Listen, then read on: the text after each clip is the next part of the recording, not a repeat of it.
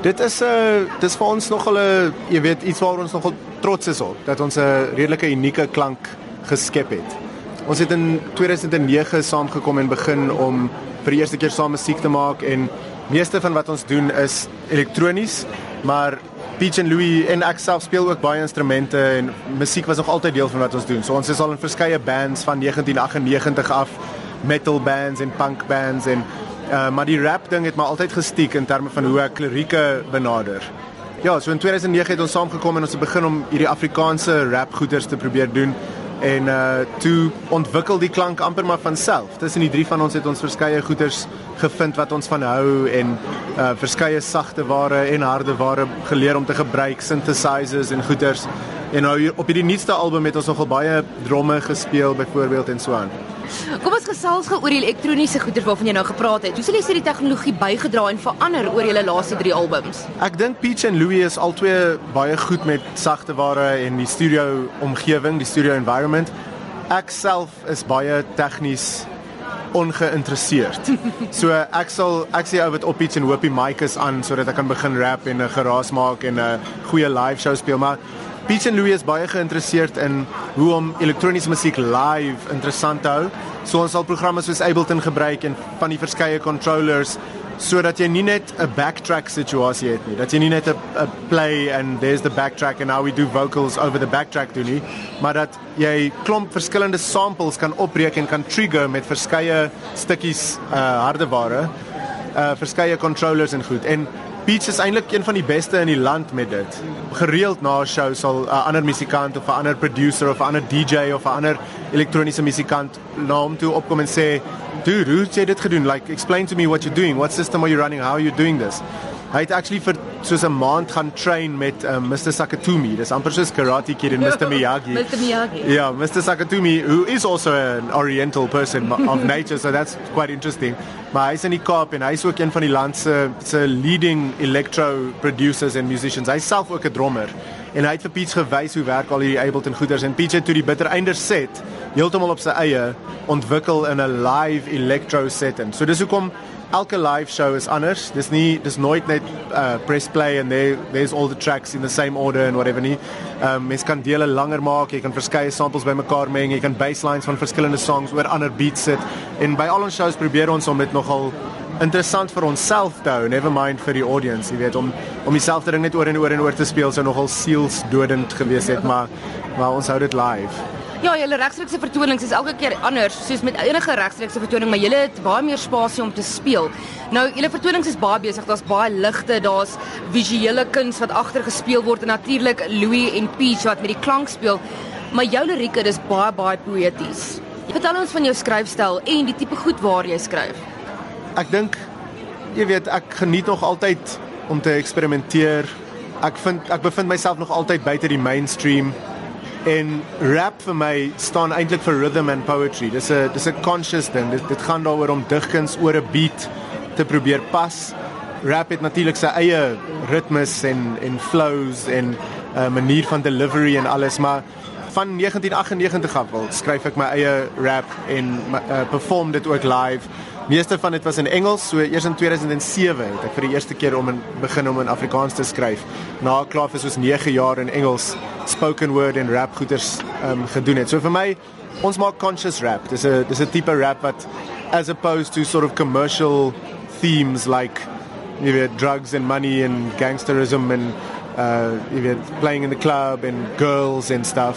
Praat ek maar oor jy weet dis dis uh social commentary. Dis gedagtegange, dis trains of thought is die songs eventually ek glo nogal baie in death of the author dat eventually moet die song vir homself praat. Jy weet die lirieke bestaan sodat die luisteraar kan sit en daarmee uh intertextuality vind. Dit gaan nie dit is nie meer ek wat daaroor iets moet sê en die lirieke is mos daarom vir hulle self te praat. Ek het in 2012 het ek 'n onderhoud met julle gehad, al drie van julle by op die koppie. Dit was net voor Dink Dansmasjien uitgekom het. Okay. En ek onthou Peach het nog daar by op die koppie het hy gesê laat hy weet nie wat aangaan nie, maar jy wil met almal soos Engelsman sê collaborate. En as jy ja. nou kyk na die album, daar's baie baie kunstenaars ja. op op die album. Het dit verander tot by skerm of uh, is is kan dit net meer oor die drie van julle? Dit is vir my 'n 'n weakness en 'n strength amper. Ek ek love samewerking. So wanneer ook al ek 'n cool artist op stage sien, begin my brein im immediately dink watter cool songs sou ons saam kan doen? Wat sou ek kan doen wat kan pas by hulle? Wat kan hulle doen wat pas by by my styl of by Bitter Einders se styl? En dit dit het so erg geword dat ek ek dink op die eerste album het ons met iets soos 11 mense en op die tweede album het soos 14 mense saamgewerk. En Peach en, en baie keer het ek vergeet om eers vir Peach en Louis te vra voor ek vir die ander persoon gevra het. En op 'n punt was Peach se dude gee om om weer bietjie met my en Louis te collaborate, jy weet. Soos wil jy bietjie weer met ons saamwerk want ek was net soos op 'n ander planeet met al hierdie samewerkings, maar dit het ook gelei na awesome tracks, byvoorbeeld saam met Inge Beckman op die eerste album en saam met Parow en Tumi Molokane en die eerste Afrikaans Hollands rap song ooit saam met Tim Bemers en ons het toe saam um drie songs gedoen saam met hom. En toe op die ding daar's masjien weer eens klomp collabs en toe toe Peach en Louis gesê, kom ons kom ons maak 'n album met bietjie minder collabs en op skerm het ons toe net 3 drie ander rappers gefeature en dit was drie mense wat ons baie lief is vir wat klaar vriende van ons is en wat ons klaar mee saamgewerk het. So ons het net met Tumi Molekani, met Hemelbesem en met Tim Bemers op skerm gewerk. En op ons nuutste album wat nou oor 'n week drop, uh die album se naam is Dance tot die dood, is daar actually geen samewerkings nie. So dis die eerste ding wat ons gaan drop wat regtig net die drie van ons is dit is kind of a conscious besluit, maar dis ook maar ek kry dit amper uit my stelsel uit nou al, jy weet, uh, ek's in 'n ander band met die naam Walkie Talkie uh met Hunter Kennedy van Fokhof en Toast Koetser van Buck Fever en Hemelbesem en Henry Kloete van die Skynmagte en Jacques Smit van Mouth of Wolf. Daar's ses van ons. Dis ses digters en ons skryf saam klomp goeters oor um current events en oor goeters in die nuus en oor die stand van die nasie en whatever en dan release ons net hierdie spoken word poem. So dis baie goed vir my. Dit help my om net daai samewerkings ding uit my stelsel uit te kry sodat ek net bitter einder amper op ons eie kan doen. Vertel ons gou vinnig van die energie wat jy wat jy op die verhoog het want dit is absoluut aansteeklik. As jy begin speel, nie net die musiek nie, maar julle al drie, selfs al staan Peach en Louis agter eh, 'n uh, tafel met hulle toerusting op, hulle het dan groot kopstukke aan of net weet dis nie asof dit net jy is wat rond beweeg nie. Ja, ek dink onlangs het die drie van ons nou baie geleentheid gekry op verskeie tipe verhoë Ons het nou onlangs by 'n redelike groot show gespeel waar daar nie eers 'n tafel was nie en dit was net die drie van ons op mics wat rondbeweeg het op die verhoog saam. Ander kere sal Peach, jy weet, by, as hy 'n koor deel sing, dan kom hy uit die agter die tafel en hy's ook voor en ons twee terg mekaar soos voor op die stage of whatever. So daar's baie baie maniere hoe dit werk, maar ja, Louis Louis gee baie aandag aan ons wardrobe, aan die jy weet, ons het al seker ons het al seker 7 of 8 verskeie wardrobes gehad waar veral hy en hy en Peach kind of aantrek as sulke mad scientist met sulke glowing LED liggies op hulle goggles of daai um bok bok zebra wildebeest koppe wat hy gemaak het wat nogal iconic was. Die eerste goed soos dit was se twee haaskoppe wat hy vir hom en Peach gemaak het met sulke stywe stywe draad um ore. So dan ja, amper, maar ek sê dit was 'n wit koppe en hulle het so gebons en dan lyk dit soos twee hasies wat so rondhop op die verhoog, jy weet. So ja, ek dink ek het actually al vir dansklasse in my lewe gegaan. Sorry, vergeet ek amper van dit, maar that doesn't really count. Maar ehm um, uh dans dans self is vir my baie dis amper 'n satire wanneer ek dans. Jy weet, dis net soos I, I just let my limbs do what they want to. So ek dink nie ek dans soos iemand anders of soos 'n traditional hip hop artist noodwendig nie. Ek het nie baie moves nie, maar ek het eintlik verskriklik baie moves. Wat baie keer gebeur op 'n album is jy jy jy jy's in studio and you're making a studio album en baie van die songs disappear onder die radar want hulle hulle word nie 'n single nie, hulle gaan nie radio toe nie, hulle kry nie 'n video nie en we don't play them live want live is hulle by full flat. En dan amper helfte van die songs wat ons ooit geskryf het, gebeur dit mee want hulle hulle is net album songs. Dis mooi liedjies en ons is lief vir hulle maar hulle omdat hulle, hulle nie live speel nie, omdat hulle nie video's kry nie, dit verdwyn hulle amper.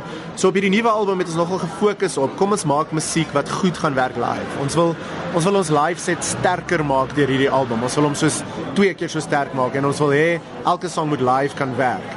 So dis nie dat ons geskryf het met die oog op kom ons maak nou sê maar club bangers of ietsie maar ons het geskryf met die oog op kom ons hou die energie hoog in al die liedjies sodat hulle goed kan werk live. En ek dink ons het dit nogal reg gekry. So hierdie hierdie gaan 'n baie sterk album wees in terme van van die live set ehm um, jy weet nogal bou. En toe besef ons die dinge waaroor ek die meeste skryf is die dood en dans. Dit was amper twee van die hooftemas. En toe mettertyd het ek ook besef dat dat ek dink amper aan dans as 'n 'n manier om te bewys dat jy nie dood is nie. Dis dis een van die mees effektiefste maniere om vir jouself en vir mense om jou te wys dat jy nog lewendig is, dat jou ligamente nog kan skud hoe hulle wil en kan jy jy, jy express jouself deur te dans. Jy express dat jy lewendig is, jy weet. So dit was amper soos 'n teenargument van die dood is om te dans. En uh toe speel ons maar net met dit en en maak kom op met die titel Dans tot die dood. Ja. En die tema dood, jy sê jy skryf baie daaroor. Is dit iets wat jy al baie ervaar het in jou lewe of is dit iets wat jy baie dink? Ja, my beste vriend is 'n paar jaar terug oorlede. Uh en verskeie familielede en so en obviously ja, ons almal ons almal weet van dood, maar dis nou juist die ding. Sodra jy begin dink aan die dood, kan mens amper nie ophou nie.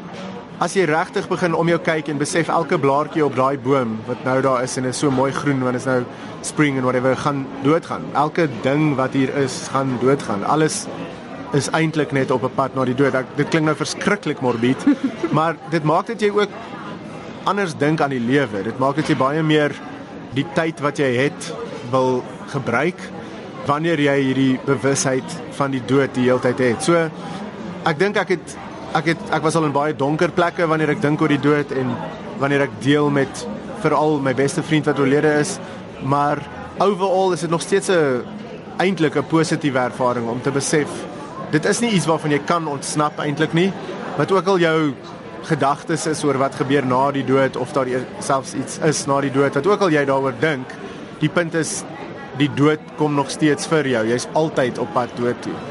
Maar anyway, dis ek, ek kan eintlik nou baie lank daaroor praat, maar ek wil nie noodwendig nie. Ek dink weer eens die lirieke, die lirieke praat vir hulle self. Was 'n interessante liedjie op skerm, Doodsberig, wat ek ook geskryf het toe ek regtig hierdie goeders net liries begin begin uh, begin benader het, ja.